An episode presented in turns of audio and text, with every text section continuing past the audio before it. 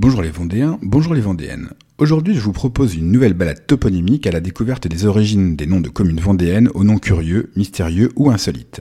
Après avoir exploré le Haut-Bocage dans un précédent épisode disponible en podcast sur Dig Radio, je vous invite à partir au cœur du département, dans le Bas-Bocage. Commençons par le canton de Montaigu et tout particulièrement la Copchanière, un nom qui fleure bon la campagne.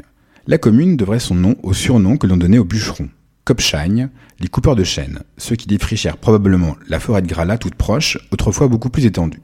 Juste à côté, les Brousilles rappellent également ce passé forestier. Les Brousilles, ce sont les broussailles. Rien à voir en effet avec le pays de la Samba. Toujours dans ce canton, partons maintenant pour Saint-André-Gouldois. Non, les habitants ne sont pas adeptes des prises de bec. Le nom Goul doit faire référence à la forme allongée du territoire qui se rétrécit progressivement jusqu'à ressembler au cou du noix. Un peu plus à l'ouest, dans le canton d'Isnay, nous arrivons à Beaufou, qui fait partie de l'association française des communes au nom burlesque. Ça existe. Rien à voir avec un seigneur déséquilibré et bel homme, le fou est l'ancien nom d'un arbre autrefois répandu dans la contrée, le hêtre. Cerise sur le gâteau, les habitants de Beaufou ne sont pas les Beaufoliens, mais les Meillerais, les mangeurs de mille. Non loin de là, la Genitouze, qui pourrait être le nom d'un club échangiste, est en réalité une référence au genêt, qui poussait ici en abondance.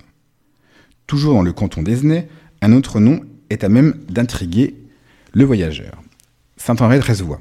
Il s'agirait ici d'un toponyme évoquant un carrefour à trois routes, trois voies. Le 3 serait devenu 13 au fil du temps. Terminons cette balade babocagère dans le canton de La Roche-sur-Yon à Mouilleron-le-Captif. Quel était donc ce captif prisonnier de la commune? Personne. C'est la commune entière qui était captive, car difficile d'accès au milieu de nombreux passages zagués.